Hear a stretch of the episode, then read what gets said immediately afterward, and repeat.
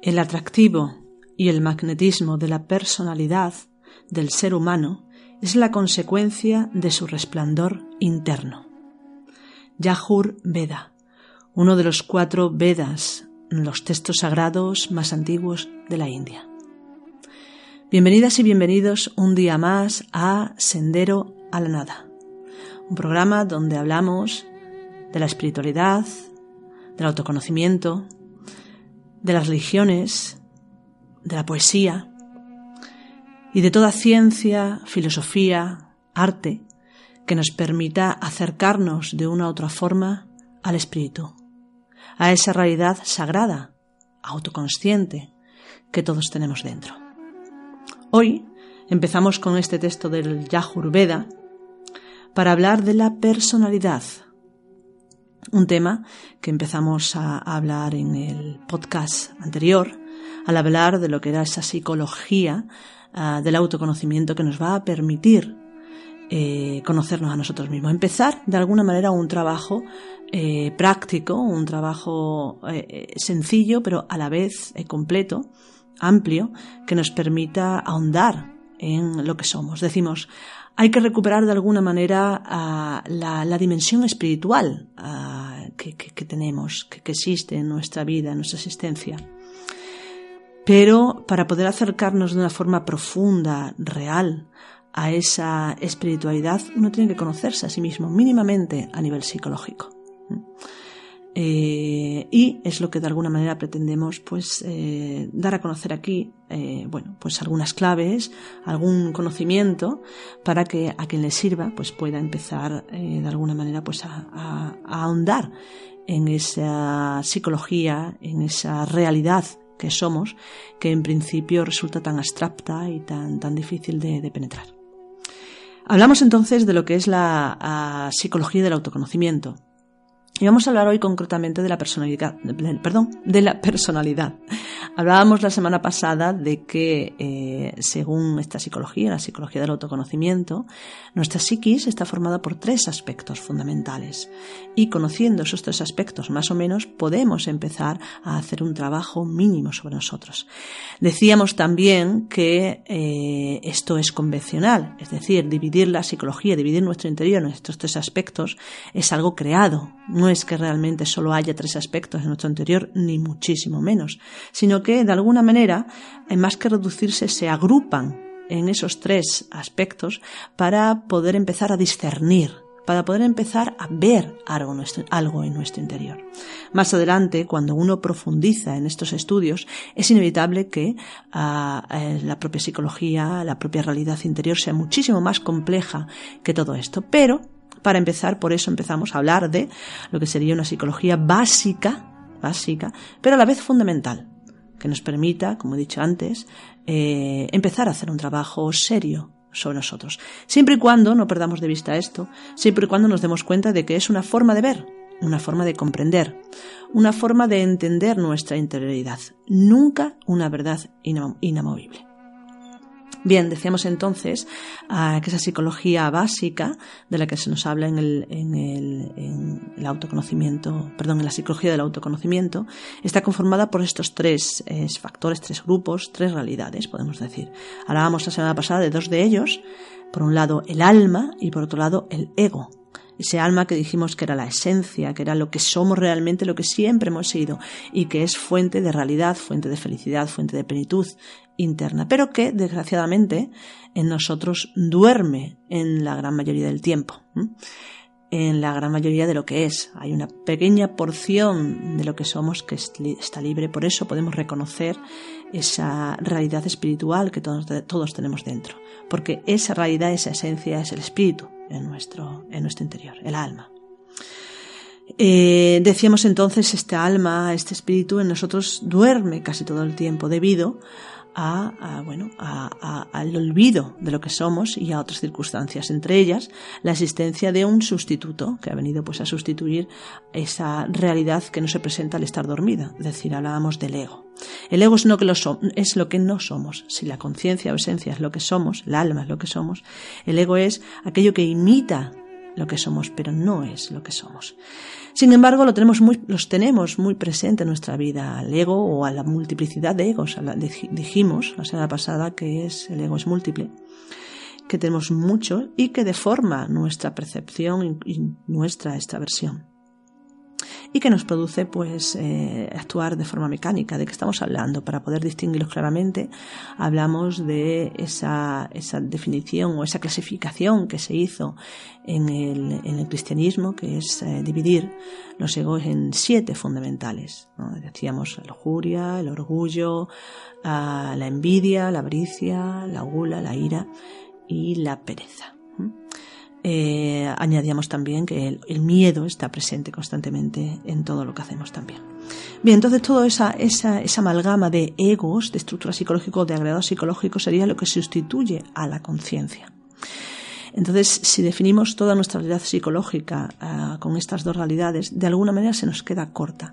Porque si bien la conciencia, la esencia o el alma no se presenta en nuestro día a día habitualmente, de vez en cuando sí lo tenemos, de vez en cuando sí tenemos experiencias, por ejemplo, pues algún día que nos sentimos especialmente bien y estamos pues, viendo una serie del sol o una puesta del sol en el mar y vemos que bueno que ese, momento es, especial, nos sentimos pleno, nos sentimos felices y sentimos internamente que no cambiaremos, no cambiaría, perdón, cambiaríamos absolutamente nada de ese instante.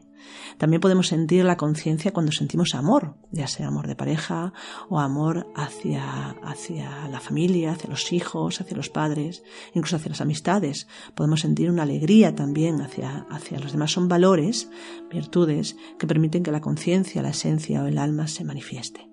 Pero no es así el resto del día. Lo normal es que vivamos en otras cosas. Decimos entonces que si nuestra conciencia está el ego. Sí y no porque el ego, hemos dicho, son estados psicológicos, agregados psicológicos que se manifiestan también en momentos determinados durante el día. No siempre estamos enfadados y dejándonos llevar por la ira, ni por el orgullo, ni por la pereza, ni por la gula. Hay momentos determinados en nuestro día a día que nos dejamos llevar por estos estados, pero no es así siempre. Sin embargo, entonces, si no está siempre la conciencia y tampoco está siempre durante nuestro día el ego, ¿qué es lo que está? Bueno, pues hablamos entonces de la personalidad. El tercer, aspecto es que de alguna manera eh, completaría la visión de esa psicología básica fundamental de, de la que estamos hablando. Decimos entonces que nuestra personalidad está compuesta por ego, esencia y personalidad. He de advertir también que eh, los conceptos que, utilizamos aquí, aunque el término, la palabra sea la misma, utilizamos pues, el término ego, personalidad, ser, alma, conciencia, pero con un sentido muy diferente a veces en relación, por ejemplo, pues a la psicología oficial o a ciertas filosofías o ciertas tradiciones espirituales. Estamos muy de acuerdo con algunas visiones, tanto de unas tradiciones como de otras, pero con otras no.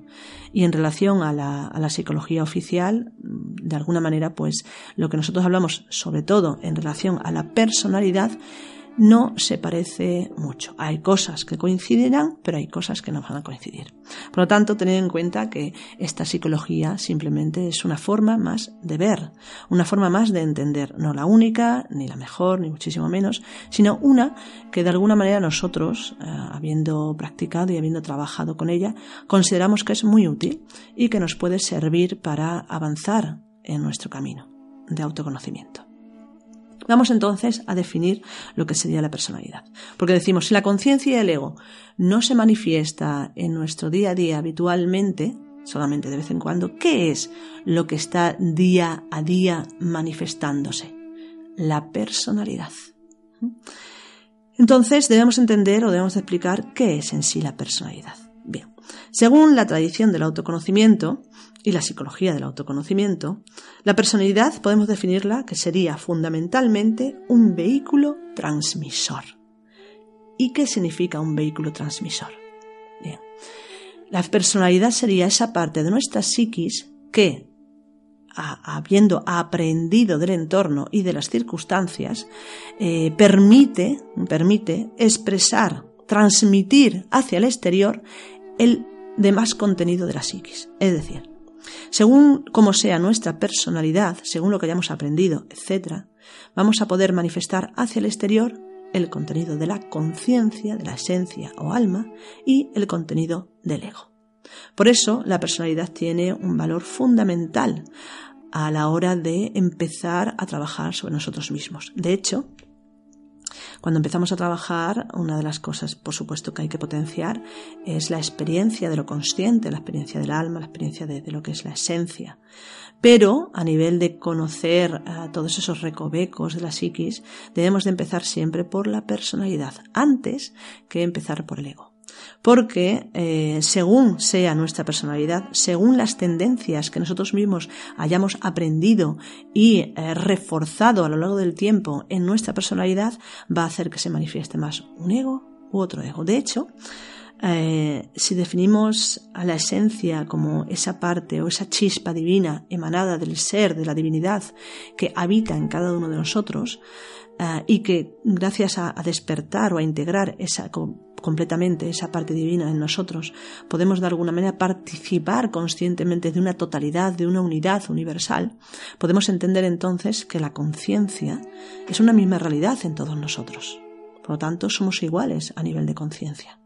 ¿Esto es así o no es así? Seguimos hablando. Sigamos en relación al ego. Perdón.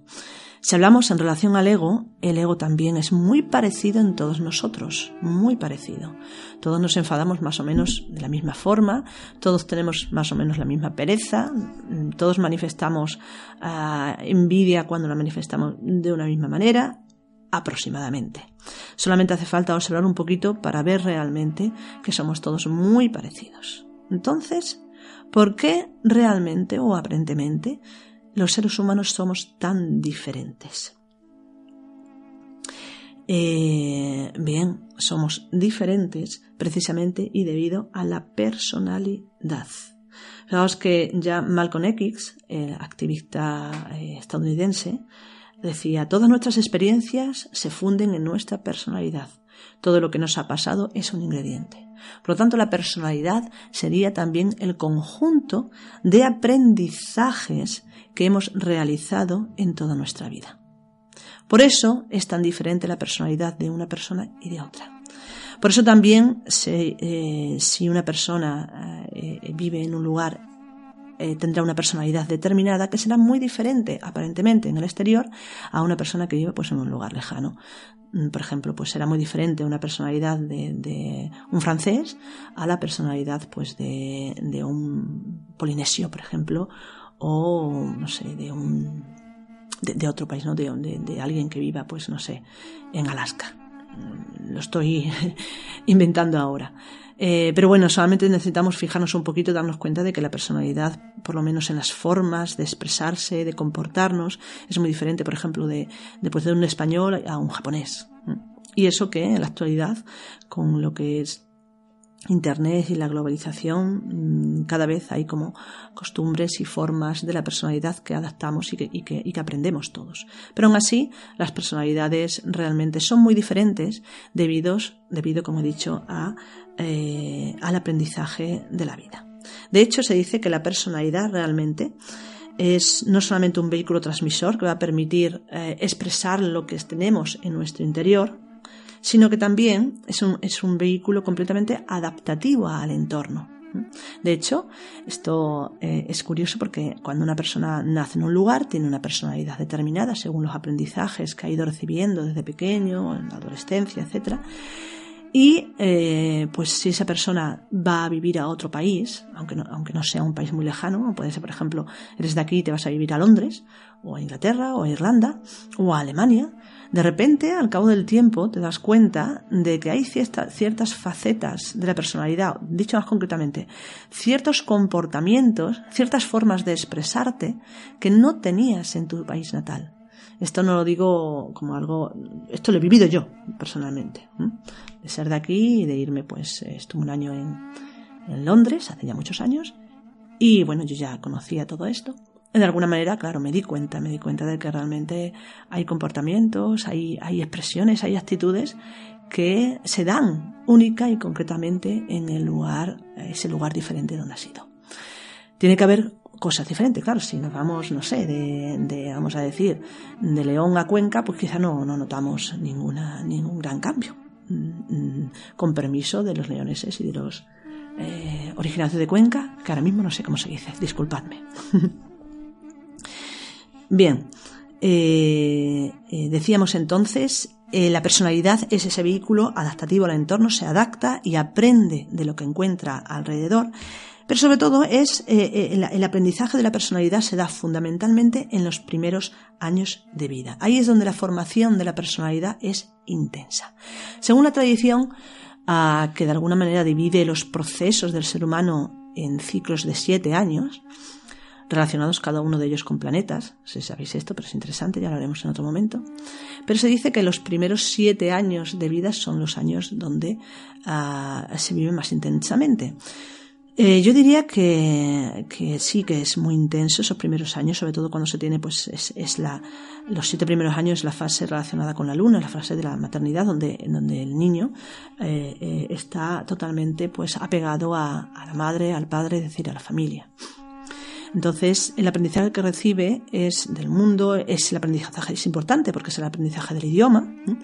La personalidad, por ejemplo, es diferente a dos, una persona que tiene dos o tres lenguajes maternos, tiene una personalidad un poco diferente a, a, una persona que tenga solamente un lenguaje. Esto eh, no se nota debido a que todos tenemos un aprendizaje diferente, entonces nos damos cuenta de cuál es ese, esa característica diferente de esa persona que ha aprendido tres idiomas o dos idiomas eh, madre, ¿no? A no ser que tenga, pues claro, más facilidad para entender idiomas, que eso se suele dar.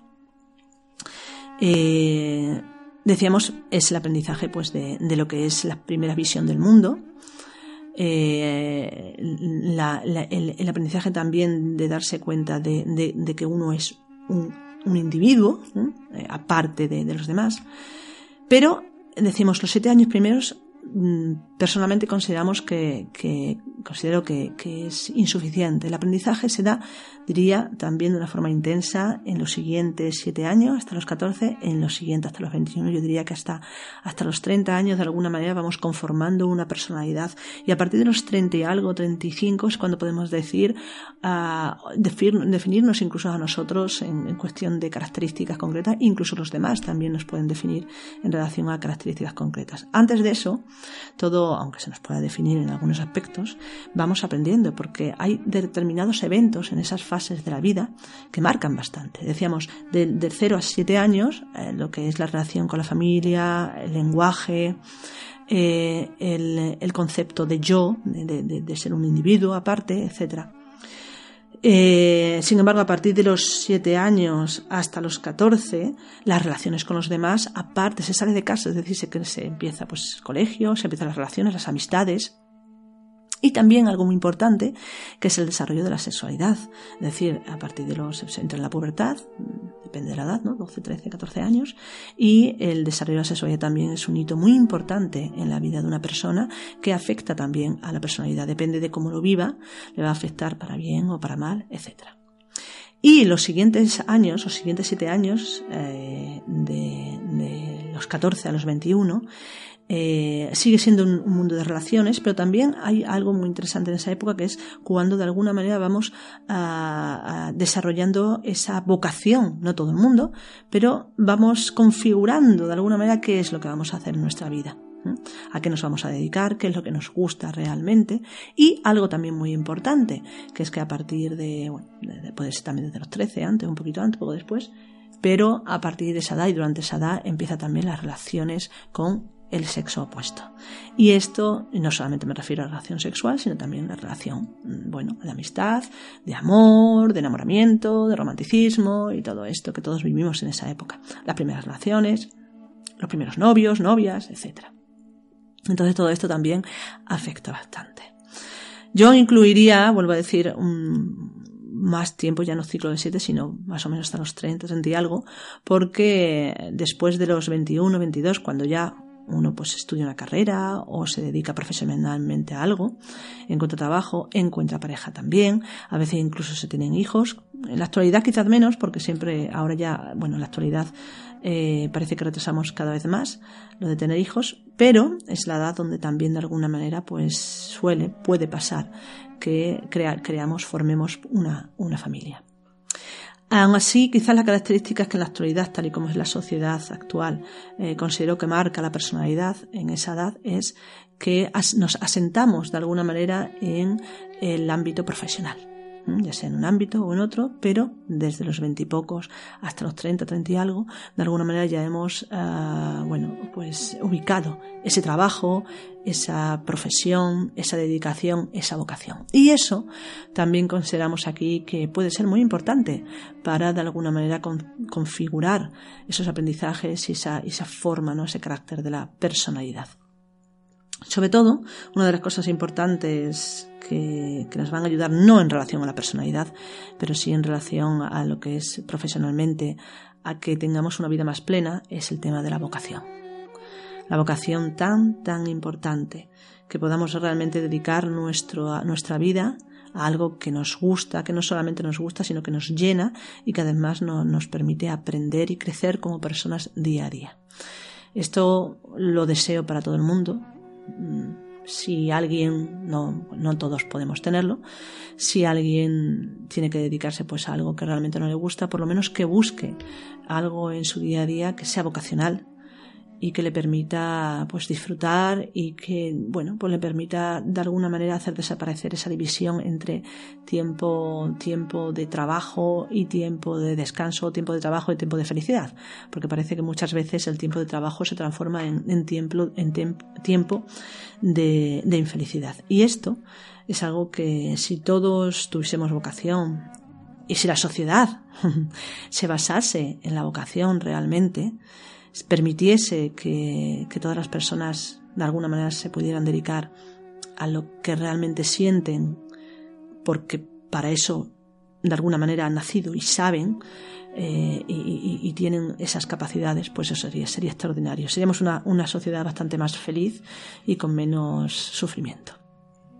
Bien, volvemos a, volviendo al tema de la personalidad. Decíamos entonces que es un vehículo transmisor, que es adaptativo al entorno y que el aprendizaje es intenso en los primeros años de vida. ¿Mm? Bien, decíamos también eh, que la personalidad, si nos fijamos en el nombre, personalidad deriva de persona, que es la palabra en latín, aunque utilicemos la misma, y que eh, significa máscara de actor. Esto es súper interesante. Pero, porque, porque bueno, podemos decir, la personalidad, por lo tanto, es una máscara. Sí, es una máscara. Pero no una máscara en el sentido negativo de que oculte realidades. Es cierto que oculta. Ah, más que, pero no en un sentido de, no querer dar a conocer, sino que de alguna manera la personalidad es ah, la forma, la expresión, ah, los aspectos, el comportamiento que damos al exterior. Es lo que se ve lo que se transmite, lo que se comparte en primera instancia. Pero eso no quiere decir que a través de ella pues, se transforme en algo que, que oculte todo lo demás, ni muchísimo menos. Porque la personalidad en sí lo que hace es precisamente transmitir esos dos, eh, esos dos contenidos que hemos hablado antes, tanto el alma como el ego. Porque hemos de decir eso, en realidad eh, la personalidad, aunque tiene contenido propio, lo que más manifiesta es el contenido de tanto la esencia como de el ego. Por eso es tan importante que ese vehículo transmisor y ese conjunto de aprendizajes eh, tengan pues una, una guía, un aprendizaje coherente eh, que nos permita realmente desarrollar más los aspectos del ser, los aspectos del alma, los aspectos de, esa, de ese resplandor interno, como decía el Yajurveda, que eh, todo lo contrario, que potencie pues lo que es eh, eh, el ego o todas esas estructuras que nos hacen infelices. Lamentablemente la sociedad actual potencia más estos valores de, de, la personalidad, que se pueden llamar valores de la falsa personalidad, de lo que hablaremos un poquito más adelante, y que en, vez de potenciar pues eh, la conciencia, la luz, el bienestar, la plenitud, la felicidad de nosotros, lo que, lo que se potencia es todo lo contrario. Bien, decíamos también el nombre, perdón, el nombre, la personalidad eh, tiene también tres, tres pilares en los que se basa fundamentalmente. Esos tres pilares son el nombre, el cuerpo y la historia personal. ¿Por qué la personalidad se basa en estos tres pilares? Porque la personalidad realmente no es algo fijo en nosotros. Hay un autor, eh, un escritor, Mosin Jamil, que dice lo siguiente, dice, Creo que la personalidad no es una noción unitaria. No tenemos una personalidad, sino una constelación de facetas, etc. Así es, en realidad, tanto la personalidad como el ego son diferentes aspectos en nosotros que se manifiestan y que no tienen muchas veces no tienen nada que ver unos con otros. Sin embargo, eh, la personalidad en nosotros es lo que nos hace creer que somos siempre la misma persona, que dentro de nosotros hay una misma realidad, siempre la misma realidad. Y esto es así porque se basa, como he dicho, en tres pilares. Los tres pilares de la personalidad son el nombre, el cuerpo y la historia personal. El nombre, ¿por qué? Porque por mucho que nuestra psique cambie en nuestro interior y seamos a una persona completamente deprimida y luego más adelante seamos una persona totalmente envidiosa y luego más adelante seamos una persona completamente alegre, etcétera, etcétera, por mucho que cambie nuestro interior, siempre somos tenemos, siempre tenemos el mismo nombre. Siempre me llamaré Ángeles. Eh, y cada cual se llamará de la misma forma, a no ser que uno se cambie el nombre, por supuesto. Pero bueno, la realidad es que eh, todos tenemos el mismo nombre. Si te lo cambias, seguirías teniendo el mismo nombre, no podrás tener un nombre cada día. Eh, por lo tanto, el nombre para nosotros es de alguna manera un pilar con el que nos identificamos, unos más, otros menos, y que nos hacen sentir de alguna manera seguros, sentir que somos siempre la misma persona. Sucede lo mismo con el cuerpo. Tenemos siempre el mismo cuerpo con el que nacemos. Eh, es cierto que va cambiando mucho con el tiempo, eh, a veces para bien, llegado a cierta edad para todo lo contrario, pero sigue siendo el mismo cuerpo. Por lo tanto, también eh, un pilar identificativo con el que nos identificamos y nos sentimos de alguna manera seguro y que somos siempre la misma persona es nuestro cuerpo. Pero lo que, lo que más seguro nos hace sentir y lo que donde más se afianza la personalidad es en lo que llamamos la historia personal. Nuestra historia personal siempre será la misma. Podemos perder la memoria, eso sí. Pero siempre que tengamos memoria, tendremos la misma historia personal. Siempre hemos nacido en el mismo lugar, siempre tendremos la misma familia, siempre habremos estudiado lo mismo y siempre habremos trabajado en el mismo lugar, siempre nos habremos casado o divorciado, tenido hijos, etc etcétera. Y nada de esto puede cambiar. El pasado, de alguna manera, no, no cambia. Y eso es lo que conforma, la memoria que tenemos de ese pasado es lo que conforma esa historia personal, con la cual nos identificamos muchísimo. Por eso es tan importante en las diferentes tradiciones el saber ubicarse en, eh, en el instante, en el aquí y el ahora, para de alguna manera darnos cuenta de que eh, la historia personal no es nada más y nada menos que memoria. Memoria acumulada, nada más. Es un pensamiento, es una idea que se nos pasa por la mente en un momento determinado, pero no tiene realidad. En todo caso, es mucho más real el nombre y el cuerpo que la historia personal. Aún así, la carga psicológica que le damos a esa historia personal es inmensa y es interesante que de alguna manera hagamos una revisión ah, de, nuestro día a día o de nuestra vida para darnos cuenta hasta qué punto nos basamos para definirnos en esa historia personal. Es una pena porque, bueno, decía, decía Julián Marías, un discípulo de Ortega Gasset, lo siguiente, dice, con demasiada frecuencia algunos hombres, diría algunos seres humanos, sacrifican el ser al ser distintos. ¿Qué quiere decir esto? Que de alguna manera eh, eh, no nos dejamos ser como somos. Y en vez de, aceptar que, somos en principio un caos, como hablábamos la semana pasada, que somos algo completamente desconocido y que precisamente por ser algo completamente desconocido, desconocido tenemos la posibilidad de conocer en ese instante, de ser plenamente en ese instante lo que somos, preferimos recurrir a eh, algo que ya tenemos en la memoria a ideas sobre nosotros, algunas que, algunas pueden estar bien y otras pueden no estar también. Pero recurrimos a esas memorias acumuladas que no nos permiten desarrollarnos plenamente, sino que de alguna manera nos, a partir de cierta edad sobre todo, nos, nos mm, empezamos a, a ubicarnos de forma cada vez más constreñidas, más cuadriculada, más cerrada, y precisamente por eso dejamos de aprender. Se dice que mientras mayores somos, si no hacemos un trabajo sobre nosotros mismos, menos aprendemos, menos somos capaces de cambiar, más nos asentamos en lo, conocido. Entonces, por eso tan importante el ubicarse en el aquí y la ahora y eh, no creerse, no creerse la historia personal. De la misma forma que tampoco tenemos por qué darle un valor extraordinario ni a nuestro nombre, ni a nuestro cuerpo, ni a nada de lo que podemos experimentar de forma temporal, más allá de lo que realmente somos. ¿Mm? Entiendo que esto es un poquito complejo y difícil, podríamos decir al principio, aunque la idea de difícil solamente está precisamente en eso, en ser una idea. No tiene nada que ver con la realidad. La realidad es que somos lo que somos siempre. Creamos o no creamos.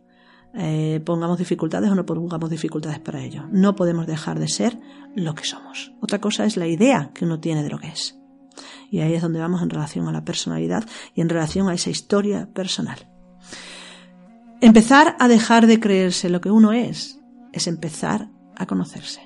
Empezar a replantearse todos los conceptos, ideas e imágenes que uno tiene de sí mismo, ese es el inicio de nuestro trabajo. Hacer revolución interna, no aceptar mm, nada de lo que somos eh, como algo fijo, ni muchísimo menos. Hay dos valores dentro de lo que es el autoconocimiento que nos sirven mucho para esto. ya lo, creo que lo hemos hablado en otros podcasts, que son la incertidumbre y la impermanencia. Todo es impermanente. ¿Cómo podemos entonces tener alguna idea de, de que tenemos algo fijo en nosotros? Si todo es impermanente. Si nosotros formamos parte de ese todo y formamos parte de ese todo, también somos impermanente. No hay nada fijo en nosotros. Y lo otro es la incertidumbre. Este me gusta más. La incertidumbre. Nunca podremos saber absolutamente nada de cierto durante mucho tiempo. El autor que nos habla de ello es Edgar Morin, eh, que dice una frase, algo así, más o menos. Eh, vivimos en un océano de incertidumbre, moviéndonos de archipiélago en archipiélago de certidumbres. Así es. Si aprendemos a vivir en ese océano, ah, lo interesante es que podemos ser cualquier cosa. Lo interesante es que no hay nada fijo en nosotros. Por lo tanto, imaginaos, si una persona ah, en un momento determinado se siente deprimida, se siente triste por algo, si en ese instante se ubica en la incertidumbre, la depresión desaparece, porque no sabe nada. No tiene por qué dar por hecho de que tiene razones para estar eh, deprimida o estar triste. Entiendo que puede ser un poquito, quizás, eh, no quiero decir difícil, un poco complejo a lo mejor de entender, pero es sencillo, es sumamente sencillo. Ahora, ¿cómo hacemos de esto todavía más, más sencillo?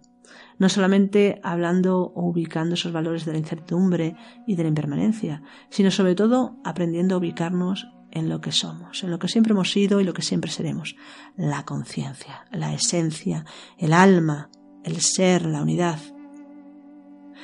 Y para poder ubicarse en eso, eh, lo único que hay que hacer es parar. Parar. La frase está tan típica de aquí y ahora. Entender que no es un aquí ahora espacial, sino que es un aquí y ahora ontológico, un aquí y ahora del ser, un ser plenamente lo que somos. Podemos definirlo como fuerza presencia. Uno es plenamente. No es algo, sino que es plenamente.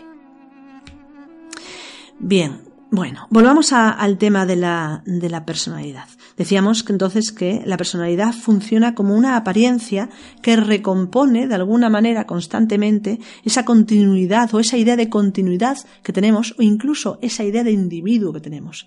Decíamos la semana pasada que no somos un solo individuo, sino que tenemos muchísimos estados internos, muchísimos agregados psicológicos. Ahora soy la ira, enfadada, ahora soy eh, la alegría, ahora soy eh, la envidia, totalmente pensando mal de los demás, ahora soy la pereza pasando de todo, ahora soy la gula relamiéndome con todo, etcétera, etcétera. Bueno, son muchos personajes, personas dentro de nosotros. Por lo tanto, solamente podemos entender por qué nos sentimos siempre la misma persona por la personalidad, por el nombre, el cuerpo, la historia personal, porque la personalidad actúa como esa, esa, esa, eh, mm, mm, esa capacidad de recomponer esa individualidad, esa capacidad de hacernos sentir individuo. Ojo, eh, esto no es negativo ni muchísimo menos. Gracias a la personalidad, de alguna manera podemos desarrollar esa individualidad o ese yo de la personalidad, del cual hablaremos también en un podcast un poquito más adelante, pues es un tema también bastante complejo, lo que es el yo de la personalidad. Hoy estamos definiendo la personalidad como un vehículo que nos permite transmitir y cómo funciona. Más adelante hablaremos de ese concepto de yo, de ese concepto de individuo, de cómo es posible que constantemente nos sintamos algo separado. Pero hablaremos en otro instante, en otro momento. Eh, esto lo hace la personalidad. ¿Qué hace también la personalidad? La personalidad de alguna manera nos ayuda a conectar o interconectar eh, eh, diferentes aspectos dentro de nosotros. Dicho de otra manera, la ira no tiene absolutamente nada que ver con la gula, por ejemplo. Sin embargo, nuestra propia personalidad puede relacionar, según los aprendizajes que hayamos tenido, la ira con la gula perfectamente. Por ejemplo, pues se puede relacionar porque cada vez que tenemos hambre y de alguna manera pues hemos vivido circunstancias donde no era fácil acceder a la comida que queríamos, vamos a decir así, pues eh, eh, nos surge la, gula, por ejemplo, de las ganas de comer un pastel de chocolate y como que de alguna manera nos hemos siempre negado eso pues porque queremos hacer dieta, porque no nos sienta bien, etcétera, pues cada vez que me entra ganas de comer algo de chocolate, me enfado. Entonces ya estoy relacionando, según mi personalidad, mi aprendizaje, mis circunstancias, estoy relacionando dos, dos realidades completamente diferentes que no tienen nada que ver, la ira y la gula. Entonces, Voy a poner un ejemplo, uh, quizás un poquito más claro, y es que uh, esa, la personalidad es lo que hace que, bueno, tengamos aprendizaje diferente y hace que, de alguna manera, nos comportemos y nos desarrollemos de forma diferente. Voy a poner el ejemplo de dos niños que nacen, bueno, en dos familias diferentes y ya llegan a cierta edad, vamos a decir, a los nueve o diez años, y uno de ellos nace en una casa con mucho dinero, una casa noble, vamos a decir así, yo no sé, eh, y eh, con una educación muy, muy, muy esmerada, muy estricta. Y eh, bueno, el momento es que le ponen, está sentado con sus padres para comer y le ponen de comer lentejas. Y resulta que a este niño no le gustan nada las lentejas. Entonces, al empezar a comer, pues empieza a protestar. Vamos a decir que es un niño más pequeño, vamos a decir que tiene seis años. Empieza a protestar que no quiere lentejas, pero claro, como la educación es tan rígida, el padre le lanza una mirada y entonces el niño se calla. Y la madre también le manda una mirada severa y entonces el niño empieza a comer las lentejas. Pero mientras el niño se está comiendo las lentejas, eh, eh, la ira, que no ha podido expresarse porque no quería esas lentejas, la ira empieza a convertirse en una especie de resentimiento, en una especie también de asco y una especie como de odio hacia las legumbres o odio hacia aquello que tiene que hacer a la fuerza. ¿Mm? Con el tiempo, ese odio y es, eh, se va extendiendo cada vez que le toca hacer algo que realmente no le gusta. Vemos entonces que eh, la ira se ha ido transformando en resentimiento y con el tiempo en odio. No sabemos realmente hasta dónde pueda llegar esa, esa psicología de esa persona. Vemos un niño en otra, en otra familia, una familia numerosa, vamos a decir así, y una familia también, por ejemplo, con, con valores religiosos, ¿no? Entonces, eh, este niño que es de 6 años tiene varios hermanos mayores, algunos casi de su edad, y pasa lo mismo, le, le, ponen lentejas para comer y no le gustan las lentejas. Entonces lo primero que hace es protestar y chillar, patalear.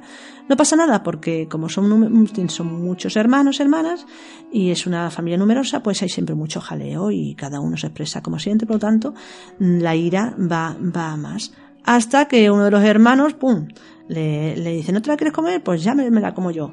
Y le quita las lentejas. Entonces él empieza a pelearse y empieza pues a, a bueno, lo típico de los hermanos, ¿no? En ese momento, cuando se están peleando por el plato de lentejas, aparece la madre, que vuelvo a decir, tienen valor religioso, y entonces riñe a los hijos y le dice, si no os comes lentejas y seguís riñendo, Dios os va a castigar. Por ejemplo, esto es muy típico, se decía en la antigüedad, espero que ahora no se diga en ningún sitio. Bien, entonces, ¿qué sucede? Pues que inmediatamente ese niño de seis años se cree completamente eso y empieza a sentir no solamente miedo, sino a sentirse culpable también. Entonces, fijaos, de la, de, perdón, de la ira que surgían tanto uno como otros niños, eh, uno fue de la ira al resentimiento y del sentimiento al odio, el otro fue de la ira a la violencia, de la violencia a la culpa y de la culpa al miedo. El, el, el, recorrido es completamente diferente según las circunstancias con las que se encuentre. No estamos diciendo tampoco que la personalidad va a, a, a conformar lo que somos, ni muchísimo menos, porque cada uno de esos niños ya traía algo en sí. Ninguno de los dos eh, eh, mm, fue influido externamente, que sepamos, ¿no? Para, decidir enfadarse por tener delante un plato de lentejas. Lo que quiero decir con todo esto es que eh, no nacemos como un, como un lienzo en blanco, ni muchísimo menos, sino que traemos, según la tradición, ya traemos tanto el alma, es lo que somos, lo que siempre seremos, y también ciertas tendencias hacia lo que es los agregados psicológicos. Por lo tanto, un niño, por muy pequeño que sea, puede mostrar ciertos estados de ira o ciertos estados de pereza o ciertos estados de, de envidia, etcétera, etcétera. Entonces, va a depender de cómo sea nuestra educación, nuestro aprendizaje, las circunstancias que vivamos en nuestra vida, que va a hacer que esos valores que ya traemos vayan a más o vayan a menos. Bien, y para acabar, eh, hablamos entonces de que la personalidad es ese vehículo que nos ayuda, bueno, que, que, que, aprende desde el entorno, que nos ayuda a eh, adaptarnos a las diferentes circunstancias de la vida, por lo tanto, es totalmente coherente, es totalmente necesario eh, el uso de la personalidad conscientemente, pero por otro lado hay un aspecto de la personalidad que llamamos la falsa personalidad que es todo lo contrario. Si la personalidad son esos aprendizajes coherentes que nos permiten adaptarnos y relacionarnos correctamente con nosotros, con los demás y con el entorno, la falsa personalidad sería precisamente esos aprendizajes que hemos realizado en nuestra vida que no nos permiten relacionarnos bien ni con nosotros mismos, ni con los demás, ni con el entorno. Es decir, serían aspectos, por ejemplo, pues no sé, de la timidez, aspectos de la vanidad, aspectos del derrotismo, son aspectos aprendidos, no son aspectos que tragamos, no son egos en sí, sino que son formas en cómo el ego se manifiesta. Porque detrás de estos tres que he dicho, por ejemplo, detrás de la vanidad se puede esconder perfectamente el orgullo, que sí sería un ego. Detrás de, de la timidez se puede esconder también tanto el orgullo como el miedo. Detrás de, del derrotismo se puede esconder eh, tanto la pereza como el orgullo, etcétera, etcétera, etcétera. Esos eh, diferentes facetas eh, son lo que llamamos las facetas de la falsa personalidad, que es en sí ah, la, la parte por la que debemos de empezar a trabajar sobre nosotros mismos empezar a trabajar sobre esa falsa personalidad que manifestamos en nuestro día a día, porque no podemos de alguna manera, uh, como se suele decir, tomar el toro por los cuernos. El toro sería el ego. Hay que aprender a torearlo. Ah, hay que aprender a saber por dónde va, cómo se manifiesta en pequeñas dosis para poder poco a poco ir eh, comprendiendo la profundidad y la totalidad de ese estado psicológico. Para ello, lo que hacemos es observar en nuestro día a día cómo se manifiesta en nosotros, por ejemplo, pues la gula, cómo se manifiesta en nosotros el orgullo, cómo se manifiesta eh, la pereza, pero no lo vamos a ver eh, en, en, su totalidad, sino que vamos a ver precisamente la forma de la personalidad que nosotros hemos creado, hemos aprendido, a través de la cual se va a manifestar esos estados psicológicos. Por ejemplo, la pereza se puede manifestar con dejadez o se puede manifestar con negligencia. Depende, habrá personas que sean dejadas, habrá personas que sean negligentes, pero no todas las personas que tienen pereza, y todos tenemos pereza, vamos a ser ni negligentes ni dejados. Otros podemos manifestar la pereza de otra manera. Lo mismo sucede con la gula. No todas las personas que tienen gula muestran la gula con la glotonería, es decir, con comer y comer y comer mucho. Hay personas que son más bien eh, sibaritas, que pueden aparentan, por ejemplo, que no tienen gula porque comen muy poco, pero tienen que comer especialmente algo concreto y de una forma determinada. Pues eso también es gula, pero eh, no es la misma que la de la persona que, bueno, pues que tiene necesidad de comer de, algún, de muchas formas. Se suele decir también que hay gula de boca y gula de estómago. Bueno, pues no todos tenemos, a veces hay quien tiene las dos, y hay quien tiene una y hay quien tiene otra. Pues esto va a depender también de eh, la personalidad. Lo mismo sucede con, con, el orgullo. El orgullo lo tenemos todos eh, por todos lados. Pero hay muchísimas facetas del orgullo. Tenemos la vanidad, pero no todo el mundo es vanidoso, aunque la vanidad también está muy extendida lamentablemente. Está el derrotismo, no todo el mundo es derrotista, y tiene que ver con el orgullo está en los complejos de superioridad y de inferioridad que tienen que ver con el orgullo, pero no todo el mundo tiene esos complejos, etcétera, etcétera, etcétera. Entonces es importante que veamos en nuestro día a día, que observemos cómo eh, se manifiesta esto para poder de alguna manera entender mínimamente nuestra psiquis. Para poder observar eh, el siguiente podcast vamos a hablar de los siguientes podcasts. Hablaremos de las primeras herramientas para poder observar y saber cómo, dónde se pueden manifestar o cómo se manifiestan estas estructuras para poder observarlas más claramente y más concretamente. Bien, hoy ya para acabar, hemos hablado entonces de esa psicología básica, eh, repetimos, el que estaría formada por la conciencia, el ser, el alma, lo que somos, por aquello que no somos, pero que hemos creado, que es el ego, los, los agregados psicológicos o defectos, podemos decir, y por otro lado la personalidad, que es lo que más vivimos en nuestro día a día. Por eso, de alguna manera, todo nuestro trabajo debe empezar por potenciar la experiencia de la conciencia y observar las facetas de la personalidad. Vuelvo a decir que esta psicología eh, es otra más no es, no, no es la única forma de poder entender ni la personalidad, ni, los, ni el ego, ni el ser, ni el alma. Hay otras formas, pero también vuelvo a decir que eh, la conocemos desde hace muchos años, trabajamos con ella, enseñamos a través de esta psicología y eh, la verdad que los resultados son interesantes.